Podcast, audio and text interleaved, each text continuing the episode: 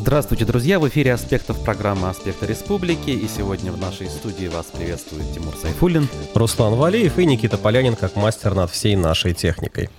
А, соответственно, э, у нас э, уже трансляции идут в YouTube, в Одноклассниках и э, во Вконтакте. Призываем вас смотреть, активнейшим образом участвовать с помощью ваших комментариев, реплик и вопросов. Лайки, конечно же, также приветствуются. Добровольные пожертвования с помощью сервиса Boosty не возбраняются. Ссылка найдется в описании ко всем нашим трансляциям. И у нас сегодня довольно плотный график, я бы сказал. У нас много публикаций республиканской прессы, у нас э, музыкальный видеоклип, у нас фрагмент программы «Аспекты мнений» с Арсеном Нуриджановым, который был в гостях вчера, а также у нас гость в студии, э, причем живой гость, э, чего давненько не было. Э, заместитель главы администрации Уфы Денис Ганиев э, будет здесь отдуваться за все дела уфимской мэрии, скажем так. Ну, все, не все, но какие-то. Вот, это э, во второй половине часа. Э, вот уже и вопрос даже поступил от нашего зрителя зрителя в чате YouTube трансляции. Это прекрасно, поэтому, друзья, также присоединяйтесь со своими вопросами к нашему э, разговору. 16 августа сегодня, э, вторая годовщина ключевых событий на горе Куштау. И, э, конечно же, мы вспомним эти события несколькими публикациями в нашей прессе. Ну, давайте обо всем по порядку. Начну с невеселого, но вполне ожидаемого. Вчера вечером у нас на сайте вышла информация, что Верховный суд Башкирии оставил в силе штраф в 40 тысяч рублей за дискредитацию армии адвокату Сергею Макаренко. А, его э, эпизод во всех этих, значит, хитросплетениях со штрафами очень любопытен тем, что после 7 марта, когда на площади перед ГКЗ Башкортостан все это случилось, он там якобы демонстрировал окружающим значок э, «Нет войне» и, подойдя к полицейским, высказал мнение против проведения вооруженными силами спецоперации на Украине. Украине. Так вот, сначала Кировский райсуд 16 марта прекратил административное производство, не стал его осуждать. Он определил, что в его действиях, оказывается, не было административного правонарушения. И, в общем-то, он был, наверное, прав. Вот мне так кажется. Однако с этим не согласились в прокуратуре Кировского района и обратились в Верховный суд Башкирии. Тот в итоге отменил постановление, вернул его в Кировский райсуд. И Кировский в итоге не стал спорить, признал его таки виновным. Теперь уже с апелляцией Верховный суд пошла защита Макаренко, ну и сам он, в общем-то, адвокат известнейший и попытались они это дело значит, э, отменить, но э, этого сделать не удалось. При этом важная цитата в материале есть, которую нам сообщили люди, присутствовавшие на этом заседании. Макаренко сказал, я заплачу этот штраф в 40 тысяч рублей, я готов отдать свою жизнь за то, чтобы все, что творится в Украине, прекратить. Макаренко известен тем, э, что он защищал в разное время известных персонажей, скажем так, республиканской политики, в том числе сына первого президента Урала Рахимова. Э, в последние э, годы он известен тем, что помогает различным политическим и гражданским активистам. И вот сам оказался он, скажем так, в этой ситуации. И, в общем-то, судя по всему, ему, ему не стыдно, ему, в общем-то, даже стесняться нечего, да. Ну да, в какой-то степени можно даже, наверное, гордиться, потому что у меня в последнее время возникает ощущение, что все эти преследования со стороны государства это своего рода для этих людей знак качества, что вот ты человек, который действительно любишь, так скажем, Россию, но делаешь это не так, как хотим мы. Вот твоя любовь к России выражается по-другому, вот тебе за это э, медалька. Медалька. Ну, правда, финансово неприятная медалька, но, с другой стороны, вот, вот так у нас сейчас сложилось. А, давайте продолжим новости. И э, я хочу рассказать с удовольствием нашим слушателям, что 20 августа в Хайбулинском районе состоится традиционный рок-концерт «Великая степь». Что ты меня так смотришь, Руслан? Традиционный? Ух ты. Ну, я читаю, как написано на портале новости Уфы и Республики Башкортостан. Стыдно признаться, я о нем впервые слышу. Э, может быть, он до нас информация до Уфы, в смысле, до этого в меньшей степени доходила, но, ну, и Хайбулинский район, прямо скажем, не самый близкий к нам район, вот, поэтому а, новость скорее, наверное, для тех, кто живет неподалеку. Мероприятие будет организовано в парке культуры отдыха села Акьяр с участием различных рок-групп, включая легендарную группу Дервиш Хан. Начало в 20.00. В общем, кто хочет, пожалуйста, приезжайте. Обещают сделать очень интересное мероприятие. Любопытно, хотелось бы, но только далековато, конечно. Ну что ж, а, к теме как раз-таки событий э, на Куштау двухлетней давности возьму для начала материал пруфов. Главный бой мы проиграли. Защитники Шахана Куштау в Башкирии вспоминают события двухлетней давности. Но надо сказать, что в заголовок вынесена цитата как бы не всех защитников, да, и это не общее мнение, а мнение отдельно взятого э, местного жителя, пенсионера Рима Абдул-Насырова. Кстати, он не раз становился героем наших видеороликов в те, эм, значит, э, времена. И вот его цитата в материале. «Главный бой был 15 числа, и тогда победили они. Нас выгнали, а тут все оградили колючей проволокой. А 16 мы вернули гору себе», прокомментировал произошедшее житель села Шиханы. Рим Абдулнарсыров пишет на пруфы. Тут фотографии, опять же, вся история вспоминается. Другое дело, что, наверное, можно не согласиться с этим утверждением, что главный бой был 16, 15 а 16 был менее главный. И э, Опять же, вот по поводу ролей я уже высказывался даже неоднократно о том, что вот эти вот все распри, которые возникают, это все, конечно, э, не радует. И иной раз, кстати говоря, вот я уже проанализировав, скажем так, э, и пообщавшись с некоторыми участниками в последние дни, освежив в памяти собственные наблюдения, прихожу к еще одному безрадостному выводу, что зачастую вот эти вот дрязги э, инициируются людьми, которых вот в эти ключевые дни, если Э, либо вообще не было на месте событий, а, либо они были, но самое деятельное участие, скажем так, не э, принимали. А те, кто принимали самое ключевое деятельное участие, вот именно организовывая людей, переговоры проводя, а, в том числе с главой республики Радием Хабировым, который приехал 16 числа, эти люди, в общем, никаких э, значит, реплик в последние дни в публичном пространстве не озвучивают, и вот эти вот дрязги, скажем так, не поддерживают. И это отрадно. Все остальное можно считать каким-то информационным шумом, который на самом деле э, ничего не меняет, поскольку э, история и э, вот хроника тех дней, скажем так, она реально помнит тех, кто имеет ключевые заслуги в этой истории. Хотя, опять же, э, я бы не стал говорить, что кто-то более, э, скажем так, важен в этой истории, а кто-то менее. Все, кто так или иначе руку приложил, э, молодцы. В любом случае, как говорится, все ходы записаны. Да. Слава богу, в наше время уже действительно нет проблем с тем, чтобы восстановить ход событий, кто что делал, кто что говорил. Поэтому а, сейчас, друзья, в догонку, скажем так, э, к этой истории мы э, хотим продемонстрировать э, свежую работу, но это как бы уже переосмысление старой работы значит, музыканта, продюсера, режиссера Тимура Сабитова. Еще в 2020 году он с единомышленниками 9 числа, я помню, на Шихане записал песню «Где ты был?». Я участвовал в съемках, скажем, но тогда это не был клип, а просто исполнение под гитару. И вот к двухлетию они сделали довольно-таки интересный интересный футуристический э, клип э, на текст этой песни. Давайте мы его сейчас посмотрим, а после вернемся в студию и продолжим наш разговор.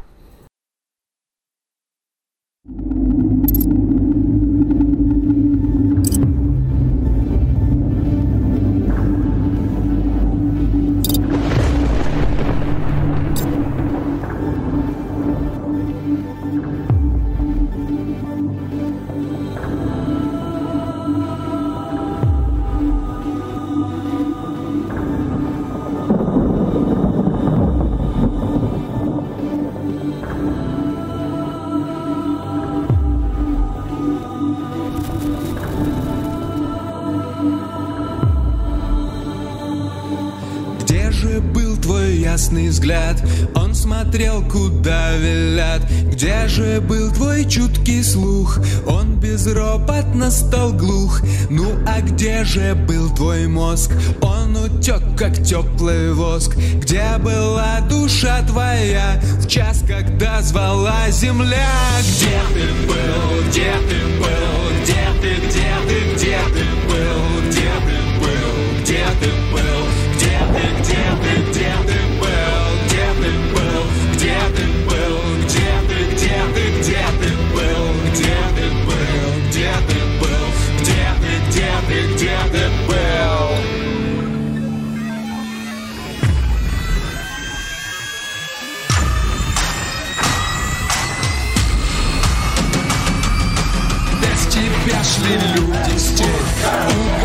выступая всех Всех надежды и любви И звучал призыв ну, а ты обижен стороной Заключен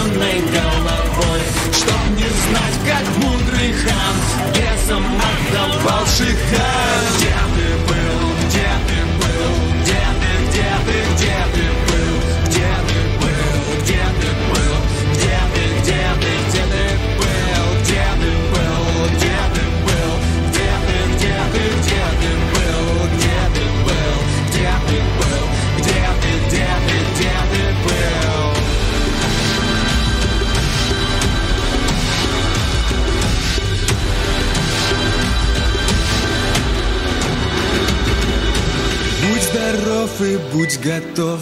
Кончится песок годов. День, а может ночь придет. У последних ты ворот. И тебе идти туда. Что ответишь ты тогда? На всего один вопрос. То, что будет очень прост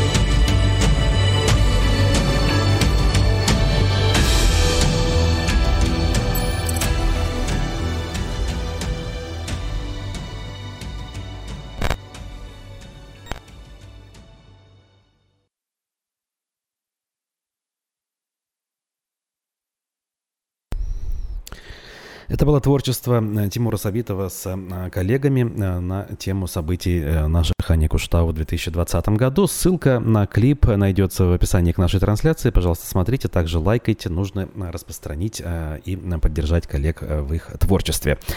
Вот, а мы продолжим наш разговор. О чем почитаем дальше? Да, я сейчас немножко просто под впечатлением ага. от клипа. Реально просто великолепная работа. Кстати, даже если вынести за скобки Куштау, то есть просто рассматривать это как ну, такую экологическую, что ли, Э, тему, то это в любом случае потрясающе. И сама графика, и вообще концепция. Это... И я впечатлен. Я впечатлен, ребята, респект. Это прям вот, прям вот уровень. Ну, давайте расскажем, например, чтобы вам интересно тут рассказать. О, вот новость, от которой я, честно говоря, немножко был в шоке.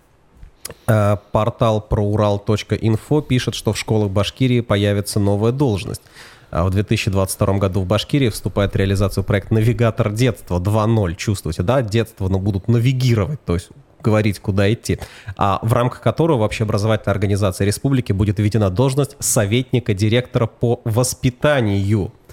А, этот советник по воспитанию будет а, помогать учителям и родителям воспитывать настоящих патриотов, координировать участие школьников в общественных движениях и проектах, Здесь я хочу сказать две вещи. Во-первых, а, поколение постарше, наверное, сразу же вспомнит такое, э, такой термин, как политрук.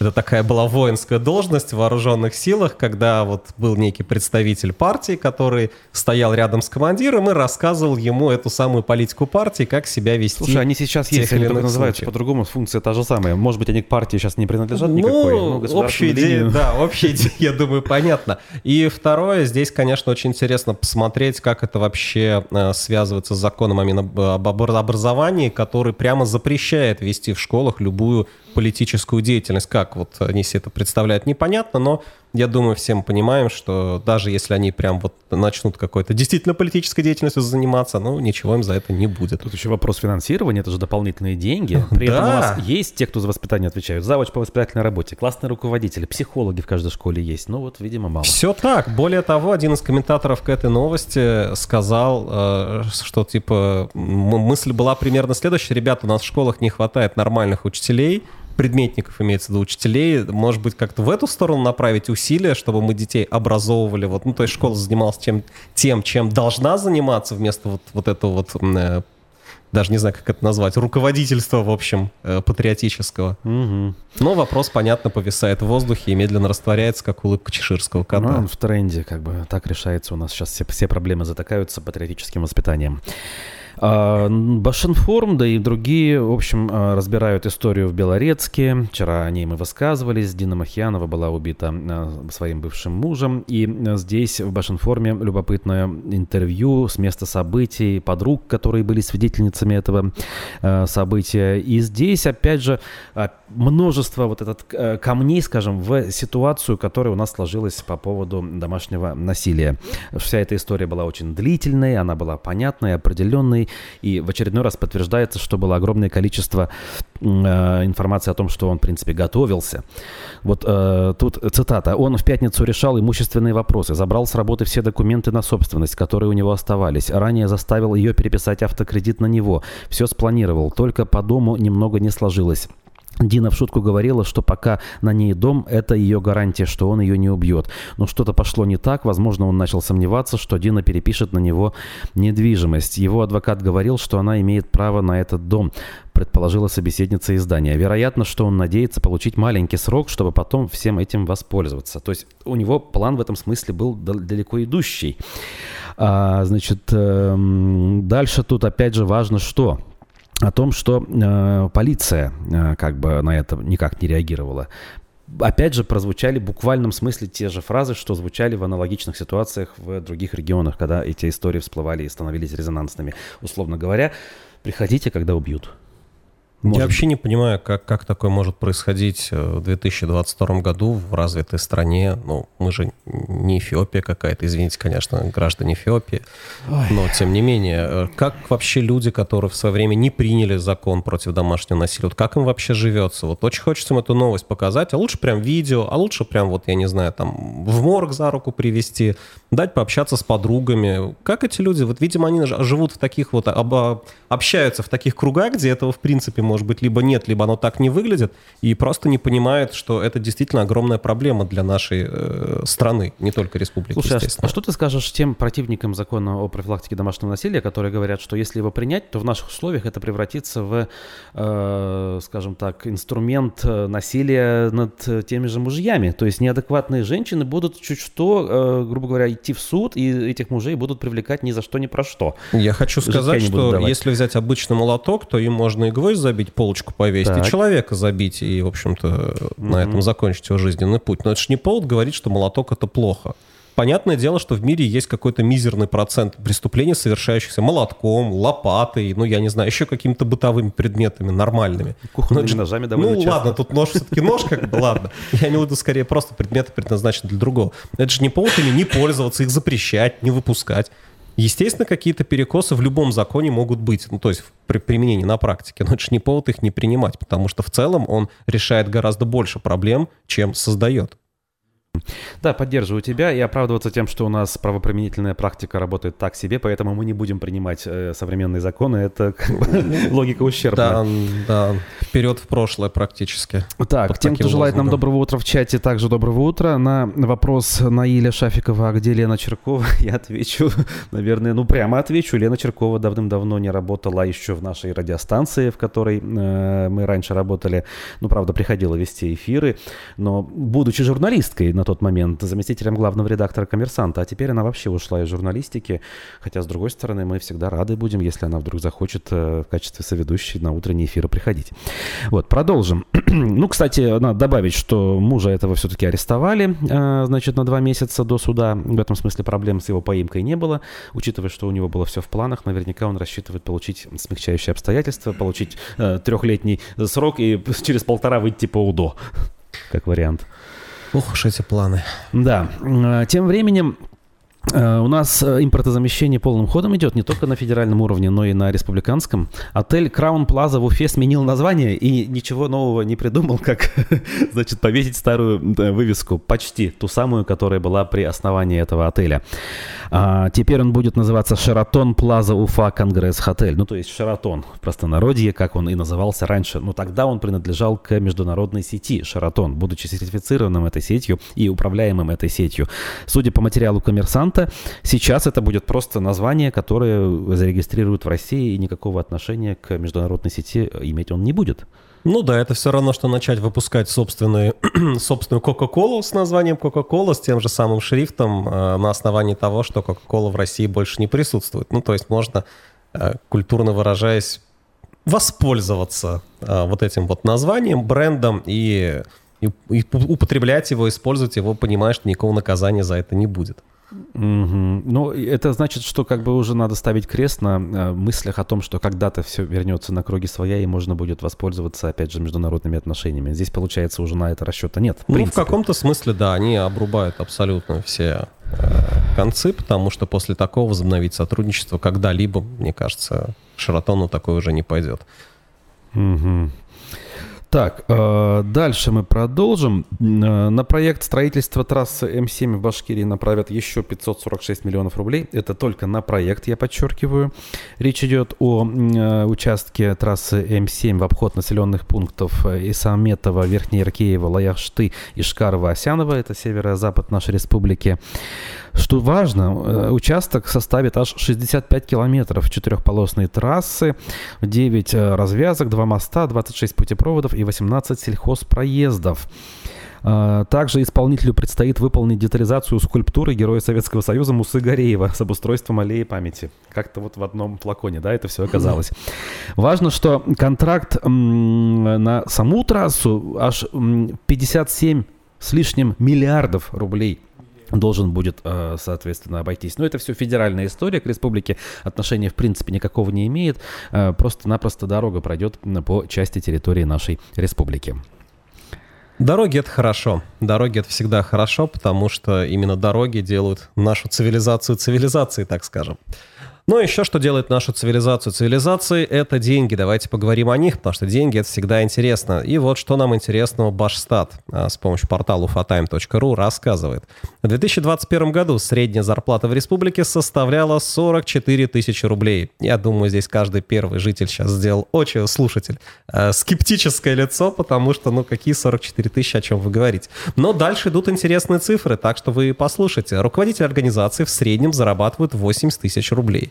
А мы помним, да, что такое среднее, что если у нас вот э, сверху, так скажем, 80, посерединке 44, соответственно, нижняя планка должна быть где-то там в районе 30 э, или около того, и так оно на самом деле и есть. А дальше идет разбивка по э, областям деятельности, по уровню квалификации, в частности, служащие заняты подготовкой, оформлением документов, учетом и обслуживанием, а, работники сферы обслуживания, торговли, охраны граждан и так далее получают в среднем 26 тысяч рублей. И это, повторю еще раз, страшное слово «в среднем». То есть если кто-то из этих ребят получает, ну, условно скажем, 40, то кто-то должен получить примерно 15, чтобы вот это вот среднее в 26 э, проявилось. Ну, понятно, что это математика на пальцах, но общая идея, думаю, всем понятна, да? А, самые низкие зарплаты у неквалифицированных работников, опять же, в среднем 23 тысячи рублей в месяц. И даже в эту цифру, честно признаться, я не очень верю, верю, но данных, естественно, особо нет. А, у меня, в смысле, личных. И еще одна интересная цифра. А, в 6 лет назад 6 лет назад средний заработок по республике составлял 26 тысяч рублей. То Еще раз напомню, в 2021 году, то есть спустя 5 лет, он составляет 44 тысячи рублей. Представьте, ребят, мы в 1,7 раза примерно живем лучше, денег, ну, то есть, может, не лучше, но денег стали получать больше. Чем в 2015 э, году, да? Да, да. То есть в 15 среднее 26, в 21 среднее эгегей уже 44. Друзья, кто почувствовал на себе вот это вот э, прирост, удвоение так сказать, фактически, да? Ну да, почти удвоение. Это ж прям мы в светлое будущее идем. Причем курс валюты плюс-минус э, ровно такой же, какой был в 2015 году. Я просто напомню, что э, курс с 30 привычных да, за доллар, uh-huh. он вырос резко к 50-60 в конце 14 в начале 15 как раз. То есть в, в нынешних реалиях мы живем уже с тех самых пор, получается. Ну, тут скорее важнее, на самом деле, цены на различные продукты, чем курс доллара, потому что цены выросли с тех пор, я думаю, даже больше, чем, ну, не знаю, в два раза, не в два, но, в общем, на сумму явно значительную. Ну, так что, дорогие слушатели, мы с вами хорошо живем, оказывается, 44 тысячи средняя зарплата. Но если взять материал РБК, то это подтверждает то, что мы хорошо живем. Число выданных потреб кредитов в Башкирии за месяц выросло на 11%, и, соответственно, мы уступаем тут э, только лишь Москве и Московской области, идем на третьем месте по всей России. Да, фантастика, ребят. Вы когда-нибудь думали вообще об этом? Представьте себе, наша Башкирия занимает по сути, первое место в России после Москвы и Московской области, но их мы явно не считаем, это как бы отдельная страна такая получается, да, немножко в финансовом смысле. Мы первое место в Башкирии среди регионов по количеству потребительских кредитов. Угу. Повод для гордости, нет? Ох, не знаю. Так было, кстати, традиционно. У нас население довольно-таки большое, и оно э, часто, скажем, э, живет ну, не в больших городах. Очень большая доля сельского населения. Влияет ли это на ну, использование Но потреб кредитов? В других регионах... Э... Ну, распределение в долях, оно немножко другое. Скажем так, таких больших сельскохозяйственных регионов, по-моему, даже и нет в, Башки... э, в России больше. Эм, ну, опять-таки, это я сейчас а, пытаюсь размышлять угу. и не могу понять точно, влияет ли ну, это. Ну да, тут, конечно, прям можно целые диссертации писать дипломы на эту тему. А, давайте перейдем к следующей новости. Коротко. Она будет обсуждаться у нас чуть позже, но это такой спойлер. Пока просто давайте введем вас в курс дела. Лейла Афанасьева, член общественной палаты, написала у себя на странице и удивилась мерам, которые приняли власти Уфы по изоляции памятников архитектуры. Речь шла о том, что у нас в Уфе в центре находится довольно много домов в аварийном состоянии, доступ к которым, в общем-то, открыт, то есть они не огорожены, не за как сказать, не заколочены окна, в общем, двери и так далее. А, и э, говорит, что ура, город нас услышал, что нужно с этим делать. Но, говорит, как услышал? Услышали так, как хотели, услышали и объявили конкурс на вооруженную охрану этих домов. Угу. Это вообще я даже себе не представляю, как должно выглядеть. Вот центр города стоит заброшенный дом. А, и что, рядом стоит человек с автоматом, его охраняет? А ночью, Ой. что, круглосуточная охрана? Ну, видимо, он Рабочие места создают. Ну, это вообще же какая-то очень странная история. Ну и в продолжение этой новости, конечно, все это звучало сначала смешно, но вот недавно Э, в одном из таких домов э, сгорел человек без э, определенного места жительства. Причем, как отмечает Лейла Афанасьева, никакой шумихи, паники, потому что он бездомный, кому они нужны, ну и так далее. И где была эта самая вооруженная охрана? Ну, видимо, еще конкурс не закончен, я уж не знаю. Тут, Сейчас как... спросим, друзья. Через да, у нас минут... есть у кого спросить. А, через несколько минут к нам присоединится заместитель главы администрации Уфы по взаимодействию со СМИ Денис Ганиев. А, как раз-таки в том числе эту тему с ними обсудим, поэтому и другие вопросы ваши вы можете э, присылать. Вижу реплики, общение, это все хорошо и замечательно. Но сейчас мы должны прерваться, послушать фрагмент программы «Аспекты мнений» с социологом Арсеном Нориджановым. Буквально 3-5 минут, и мы продолжим наш разговор. Далеко не уходите будем развиваться гораздо медленнее, тяжелее, с большим применением физического труда, ну и так далее, так далее. Мы будем отставать отставать от развитого мира. И отставание это будет нарастать, нарастать, так что мало не покажется никому.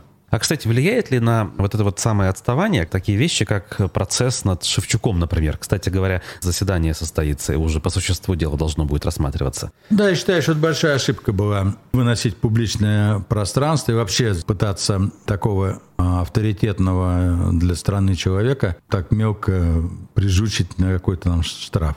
Чем а, быстрее будет вынесен этот штраф, и чем больше будет сумма, тем больше государство потеряет свое лицо тренд на затягивание, он не случайен, и он, скорее всего, будет продолжен, получается. Сложно сказать. Дело Шевчука решается в администрации президента Российской Федерации.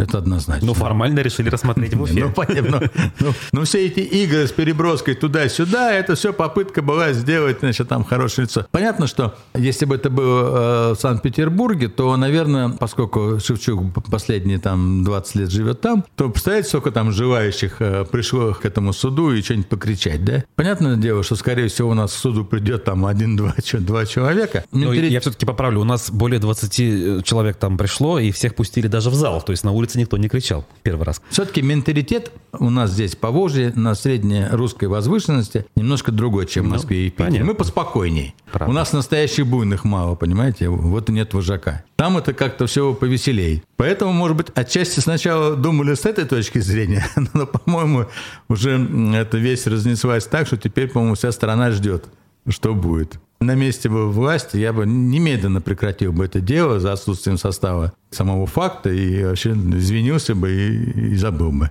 То есть, и это нормально будет, это не будет э, дать слабинку, да? Просто есть же такое мнение, государство Слушайте, может сильное государство всегда может признать свою неправоту. Сильное. Угу. Слабое никогда не может признать. Угу. Поэтому это еще один штрих тому, что мы говорим, что слабое государство. Сильное государство никогда не будет выступать против своих людей и гнобить их за то, что они высказываются за или против каких-то действий, которые предприняло государство, ну, в частности, там по специальной военной операции. Ну, что оно будет обращать внимание на тех, кто лает? Собака лает, караван идет. Мы сильны. А если мы слабы, то мы, конечно, за каждой шавкой, за каждой баллонкой будем гоняться батальонами полицейских, там загонять их и пытаться оштрафовать, там наказать и так далее. Но это только показывает слабость. А если смотреть шире, абстрагироваться от штрафа, будет, не будет, как говорится, в этом смысле, по деньгам-то, наверное, Шевчук не сильно обеднеет в этом смысле. Но тут ведь есть еще отмена концертов, и не только у Шевчука, а у целого списка исполнителей. Вот это все, оно насколько действительно способно повлиять на жизнь страны, экономическом, в культурном плане, разумеется? Ну, вот сейчас, к сожалению, у меня нет под рукой исследований, которые показывали бы, как молодежь относится к тому, например, что вот рэпер Моргенштерн сейчас вот в отстое. Иноагент, кстати, еще. Ина, да, иноагент, угу. да. Иные там причастные к нему сейчас там фейс-рэпер и так далее. Но я думаю, что молодое поколение очень трепетно относится к рэперам. И то, что этих рэперов сегодня преследуют, не надо думать, что останется безнаказанно и пройдет вот как-то бесследно оно пройдет на уровне 50-60-летних людей, которым треп до лампочки, понимаете? Для меня это пустой звук. А молодежь, которая на нем вырастает, для нее это, ну, это все равно для нас, что, например, в нашу молодость бы там того же Макаревича, Цоя или там кого-то еще бы репрессировали бы, запрещали бы концерты. До советского времени все это мы проходили. Угу. Все, что было запретное, все было интересное. Все, что под запретом, это привлекает. Ну, давайте будем запрещать. Ну, ничего, Высоцкого тоже запрещали. Тем не менее, это величайший российский поэт, почитаемый всеми Вот, казалось бы, абсолютно очевидные вещи мы сейчас проговариваем, да, тут я даже вот спорить не пытаюсь. Спрашивается, неужели этого не понимают те, кто это делает? Понимают. Так. Понимают, но э, идет установка. Не пускать. И никто не хочет проанализировать, почему не пускать, куда не пускать, что мы получим. Если бы серьезно проанализировали, то просчитали бы все риски плюсы и минусы, увидели бы, что минусов больше, отменили бы решение. Но ведь для этого кто-то должен взять на себя ответственность, предложить это решение. А государство у нас слабое, управленческий отбор идет отрицательный, то есть набираем не сильных, умных, самостоятельных, а трусливых, слабых, молчаливых, такой человек все понимает, но он никогда не выйдет и не скажет свое мнение. Не будет спорить э, с своими начальниками. У него другой менталитет, другая психология. И вот мы вот таким вот образом, каждый из них, сидя вроде бы на вертикали власти и работая вроде на усиление вертикали власти, на самом деле, как жук-караед, точит эту власть. И она, конечно же, рухнет. То есть угу. такая власть не может не рухнуть. Итак, это был фрагмент программы «Аспекты мнений» с социологом Арсеном Анориджановым, а мы возвращаемся в нашу студию. У микрофона Тимур Сайфулин, Руслан Валиев, Никита Полянин за звукорежиссерским пультом, а в гостях у нас сегодня заместитель администрации главы главы администрации Уфы Денис Ганиев. Доброе утро, Денис. Доброе утро, дорогие друзья, доброе утро.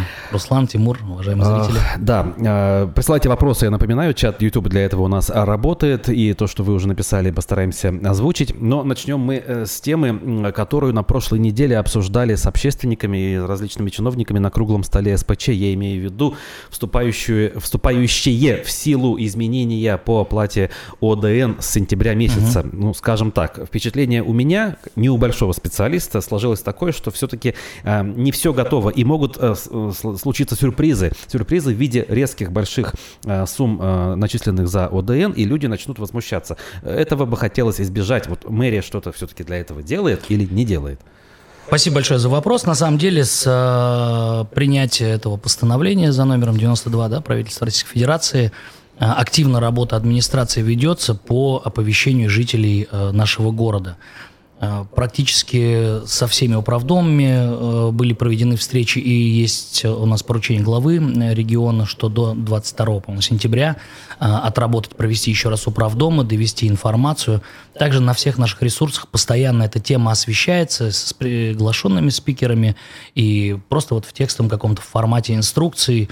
Буквально вот сейчас до того, как зашел в вашу студию, посмотрел телеграм-канал города Уфы, то есть все прям подробно расписано, буква в букву, слово в слово, как, что, почему, откуда берется, как рассчитывается, все формулы и так далее и тому подобное. То есть здесь э, все-таки хочется обратиться к жителям, э, которые зачастую ну, не обращают внимания на какие-то очень важные вещи и пропускают, там, условно говоря, мимо ушей, что это информация, которую, конечно, нужно знать и нужно ей владеть, потому что ну, будут изменения в оплате. Да, и это постановление Российской Федерации, правительства Российской Федерации, поэтому мы исполняем федеральное законодательство, и сейчас, конечно, активную работу вот, э, информационную именно по этому поводу ведем. Здесь, на самом-то деле, история достаточно простая и вполне себе объяснимая. Ну, если есть э, у управляющей компании расходы ресурсов, да, за которые она, собственно, оплачивает, а жители там э, какими-то способами, возможно, избегают, ну, не секрет там чего. Бывает. Кто-то позже передает, кто-то ставит там э, какие-то приспособления и так далее, так далее. А, и это все возникает... Э, Как это ложится на От- плечи отрица- добросовестных? от- отрицательный баланс ложится на плечи добросовестных плательщиков, ну и, конечно, управляющая компания, ну, получается, из своих э, средств, которых, собственно говоря, немного, должна ресурсоснабжающая организации эти затраты, в общем-то, возмещать э, материально. Поэтому, ну, история вполне объяснимая, да, наверное, мало кто этому обрадуется. Но что делать? Если фактически потрачено, ну, должно быть и так или иначе оплачено. Здесь, конечно, больше, наверное, идет э, речь о такой э, некой ответственности, что ли, жителей э, вот, перед э, ресурсоснабжающими организациями, потому что мы живем, там свет горит, вода течет, тепло в квартире, да, и э, если за это не платить, то понятно, что это там ну, могут возникнуть какие-то сложности. Я просто сам знаю, а, когда жил там а, в многоквартирном доме, некоторые соседи говорят, да я там 3-4 месяца не плачу, потом приходит, там уже ругаться начинает, отключать угрожает, я вот там иду и там какую-то часть закрываю, да. Ну, у меня, например, другое правило. Я знаю точно день, в который я передаю показания, и выдыхаю абсолютно на этом, оплачиваю предыдущий период, и все, знаю, что там месяц у меня Э, Сейчас, конечно, попроще стало, поставили счетчики, вот эти умные, которые сами передают, то есть я уже там не отслеживаю показания, просто приходит и оплачиваешь платежку. Это, конечно, дело будущего, когда у всех будут такие счетчики, как бы, и все будет чи- чи- чисто и прозрачно. Пока с этим сложности. У нас есть УЖХ муниципальные, которые вроде как в банкротном состоянии довольно-таки давно находятся. И помнится, а, Ратмир Мавлеев, когда только стал главой администрации, сказал, что мы все-таки от них отказываться не будем, да, не будем создавать некую единую УЖХ, о которой в свое время Марзаев говорил. Озвучивал, да. И, в общем, это мнение, я так понимаю, остается в силе пока.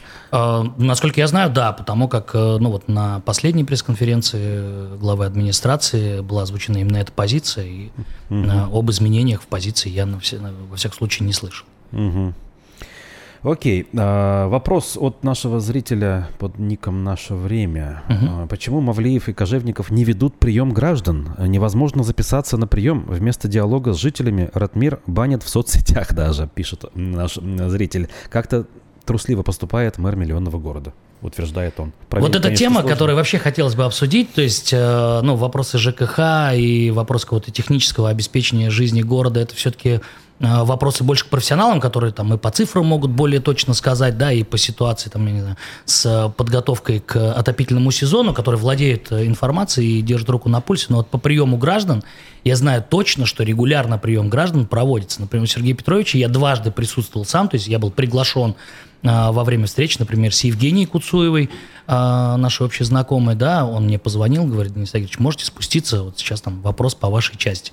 Я спустился. И Ратмир Афилович делает приемы на регулярной основе, и, например, после последнего приема два человека были ко мне направлены, ну, потому как это было вот по части средств массовой информации, и мы с ним, например, с одним из них вчера мы встречались. Поэтому То есть я вот приемы хотел- ведутся, в да, принципе. конечно, Так. конечно, конечно, ведутся приемы. Более того, я даже веду приемы, хотя вот, казалось бы, э, курирующие э, СМИ направления, да, это все-таки ну, такая более, э, скажем, профессиональная э, сфера. Но вот вчера, например, на прием ко мне записался Вадим Александрович, э, так, за- запамятовал фамилию, В общем, человек, который ведет историю города, 85 лет ему, он вот э, фиксирует какие-то из, из своей памяти, свои записки, свои дневники. Очень интересно, принес мне там, э, в вордовском документе книгу на 400 страниц. Я вчера начал потихоньку э, ее читать. Э, Значит, э, Уфа, а, Башкирия, Башкортостан, столица восходов солнца. Денег просят на издание книги. так. Нет, нет, просто вот, пожалуйста, ознакомьтесь. Интересные, очень интересные факты, которые, знаете, ведь большинство э, людей, которые, например, своими э, глазами видели там собор, э, который стоял на месте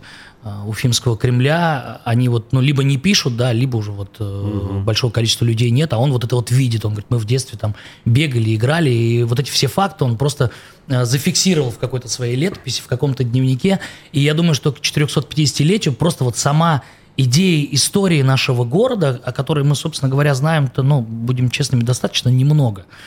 Ну, мне кажется, это очень здорово. Как, как это все в печати будет, я правда не знаю, но вот пришел поделиться, говорит, вот вы посмотрите, может быть, что-то пригодится, какие-то архивные фотографии очень интересные, которые можно посмотреть там и где-то увидеть на то, чего там а, мы уже никогда не увидим, допустим. Это, мне кажется, очень здорово. А по поводу этого вопроса я а, хотел бы порассуждать на тему э, вообще информации, распространения информации сейчас, да.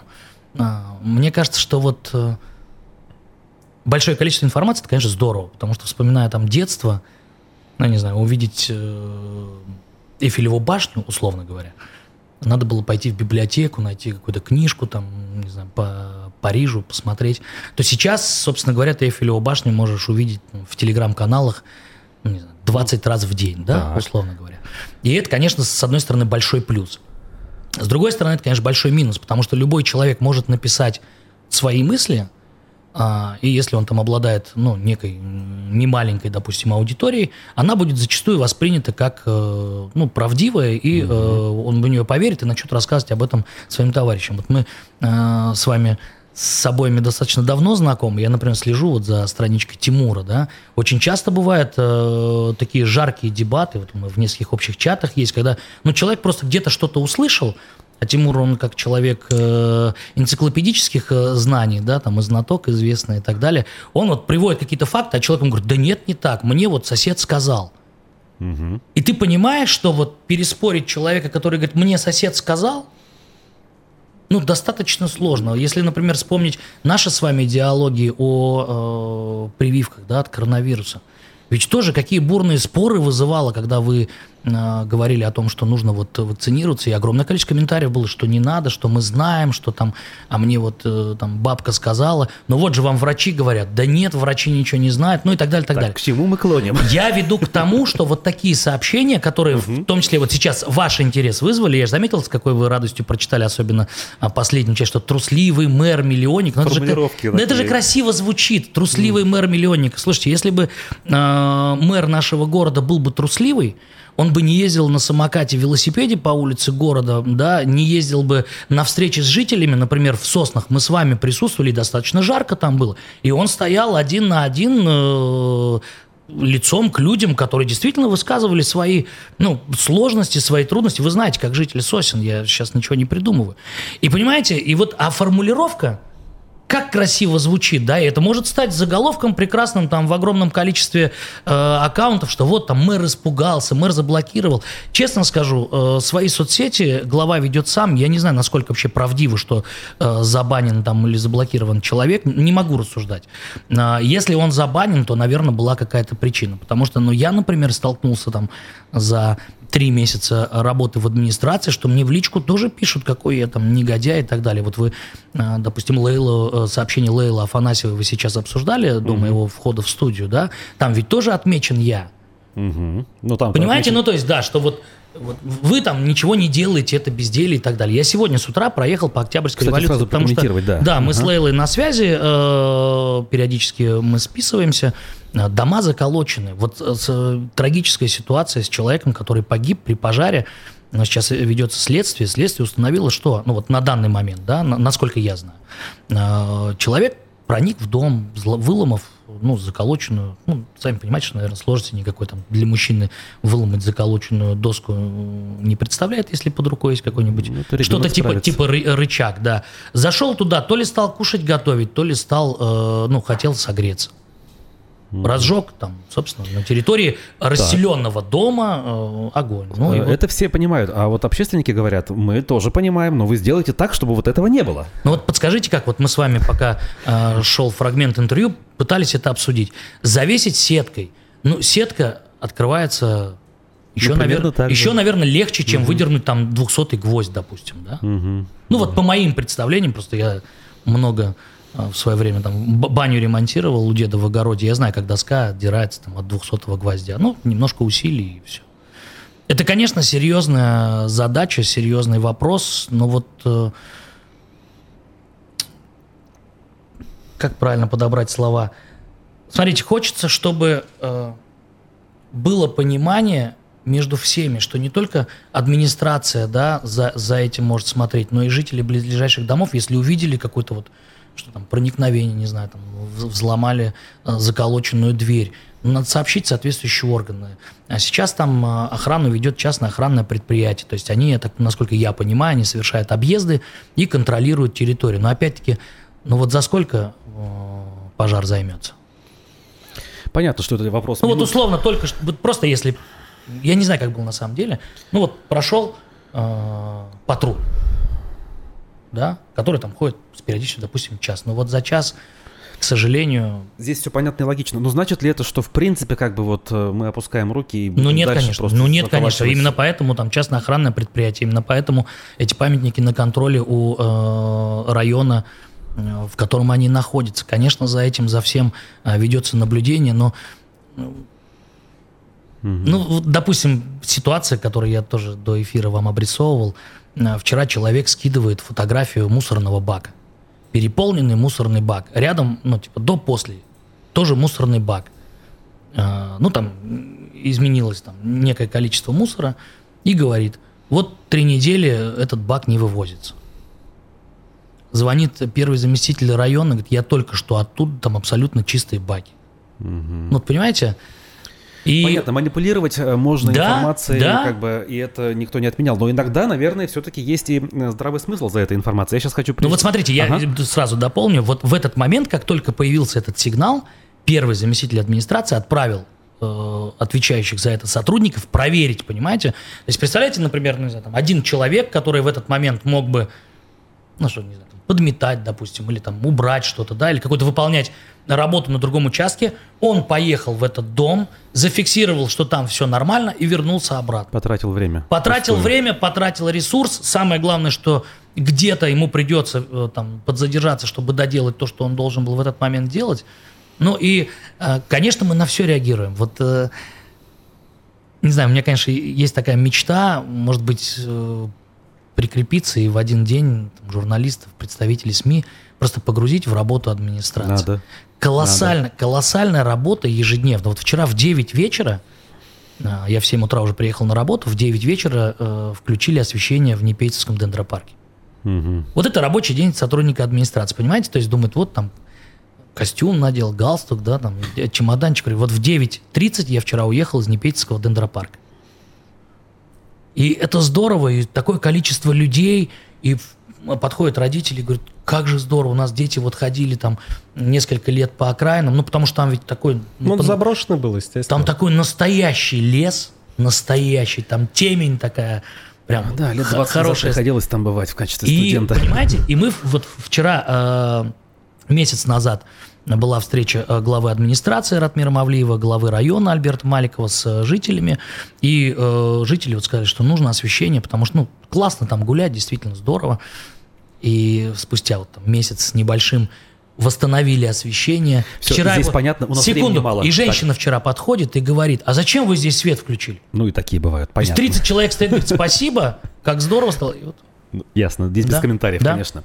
А, говорят, Ратмир Мавлеев уже в отпуске, э, и есть мнение, вот я опять же сейчас сошлюсь вот на этих вот комментаторов, горе-комментаторов. Mm-hmm. Не рано ли э, отдыхать человека, который работает всего полгода? Слушайте, ну тут я не могу комментировать, есть законодательство Российской Федерации, которое трудо, трудовую, де... имеет. Тр, травую, трудовую, трудовую деятельность регламентирует. Я знаю, что сегодня у нас там Значит, э, вчера, будет, будет оперативка. Вот вчера, готовясь к, к эфиру, я увидел, значит, какие вещи писали. Угу. Во-первых, оперативку главы республики перенесли с понедельника на вторник, потому что, дескать, команда уфимского мэра э, отмечала юбилей, и, значит, из-за этого целую мэрию, а и целую оперативку в правительстве перенесли. Угу. Это первое, что я увидел. Второе, это рассуждение по поводу клипов поздравительных с днем рождения Мавлеева. И, значит, э, авторство даже самых разных клипов приписали команде видимо, вам, собственно, как бы, ну и там отзывы разного характера, что это, что такое, если раньше просто приходилось краснеть, то теперь просто под землю хочется провалиться, примерно в таком духе люди комментируют. Что делают, значит, в команде э, пиара нашего Мавлиева? Слушайте, да освещаем работу администрации. То есть это какой-то, все... какой-то пиар вот прям э, специализированной деятельности нет. Я видел, кстати говоря, огромное количество вот э, из тех телеграм-каналов, о которых вы говорите, э, реакции на э, проект «Радость нашего дома» телеканала «Вся Уфа», который огромное количество лет уже живет на телевидении. Благодаря этому проекту большое количество детей удалось э, большому количеству детей удалось найти приемную семью угу. из дома малютки. И вот Ратмир Афилович принял участие в э, одном из проектов, там замечательной девочки. И после выхода этой передачи порядка 20 человек э, проявили интерес, и вот сейчас ведутся уже э, насколько я понял, на последней стадии значит, э, идет процесс об, о принятии этой девочки в семью. Но там написано, уже не знают, как пиариться, не знают, что делать, вот и так далее. Этому проекту, там, по-моему, около 20 лет. Представляете, сколько лет этот проект живет? Ну о каком мы пиаре говорим? Есть городской телеканал «Вся Уфа», который делает огромное там, количество работы, и который имеет классные проекты. Герой нашего времени, всероссийским стал проект. А проект «Радость нашего дома» – это же благое дело, помочь ребенку найти приемную семью. И вот сейчас, вот э, в ближайшее время, если вопрос э, окончательно положительно решится, представляете, девочка двухлетняя э, найдет семью и ей скажет радость нашего дома. Но это же здорово! Но всегда найдутся люди, как вот та женщина, которая говорит, нет, мне тут свет включать не надо, которая скажет, да это пиар все.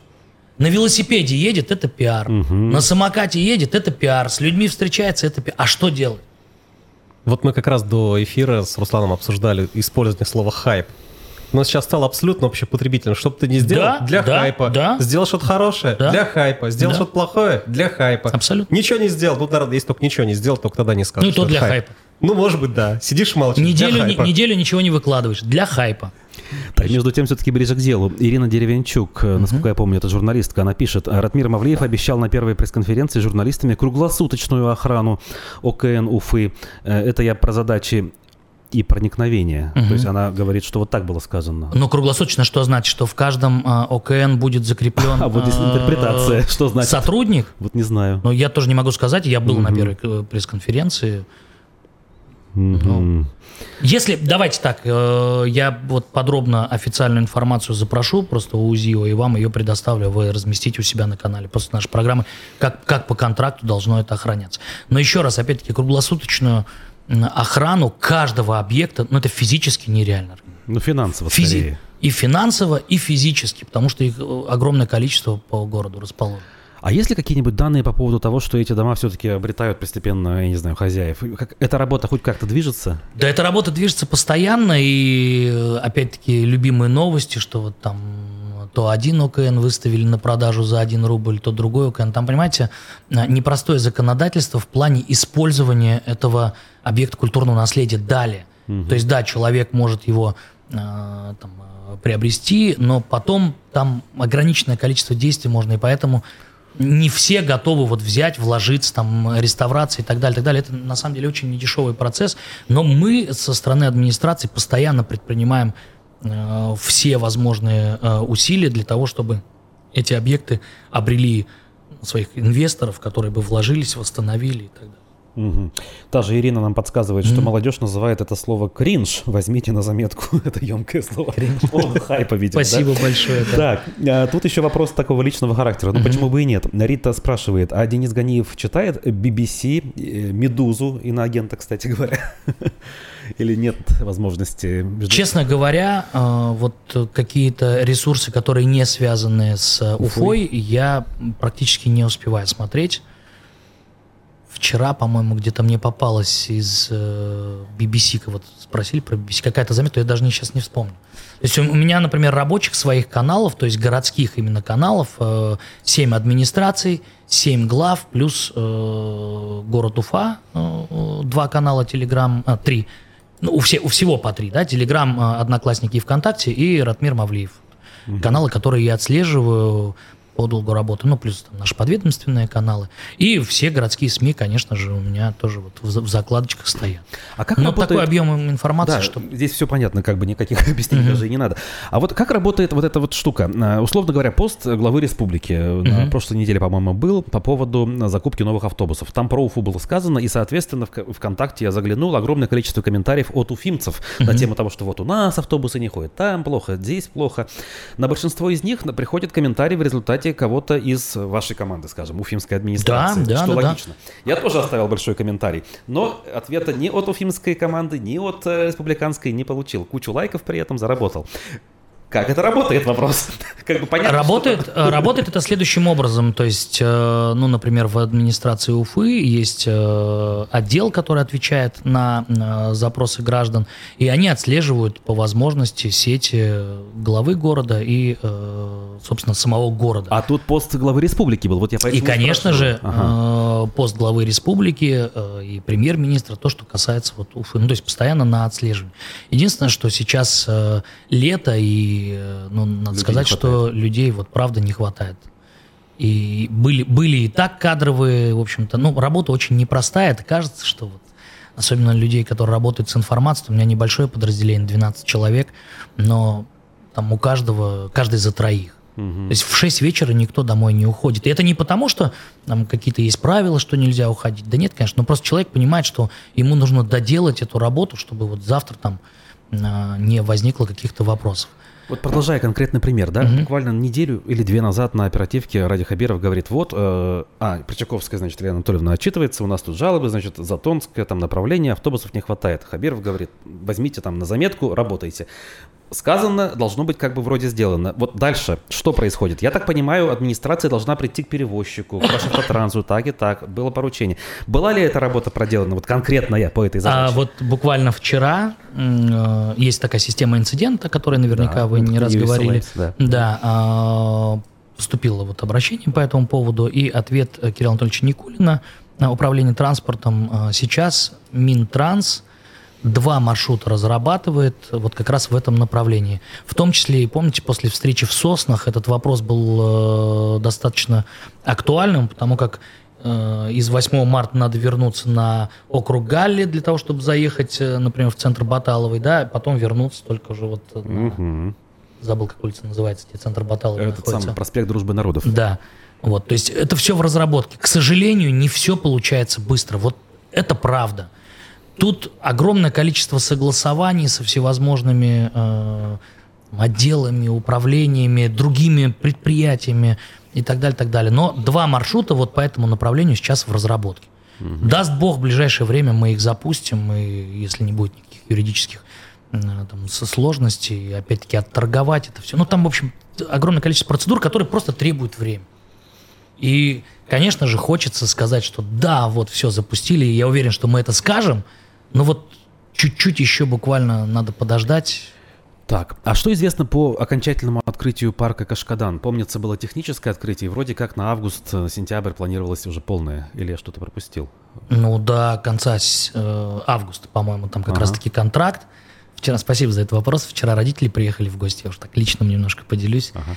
И, а мы в Непетинском дендропарке там, ну, были на включении света. И родители поэтому, ну, как бы со мной поехали, чтобы дома не сидеть. Они вот приехали в город. Я говорю, слушайте, давайте я вас на Кашкадан. Ну, давайте заедем. Ну, давайте. Было 10 часов вечера уже. Фонтан не работал, понедельник. Профилактика, я забыл об этом.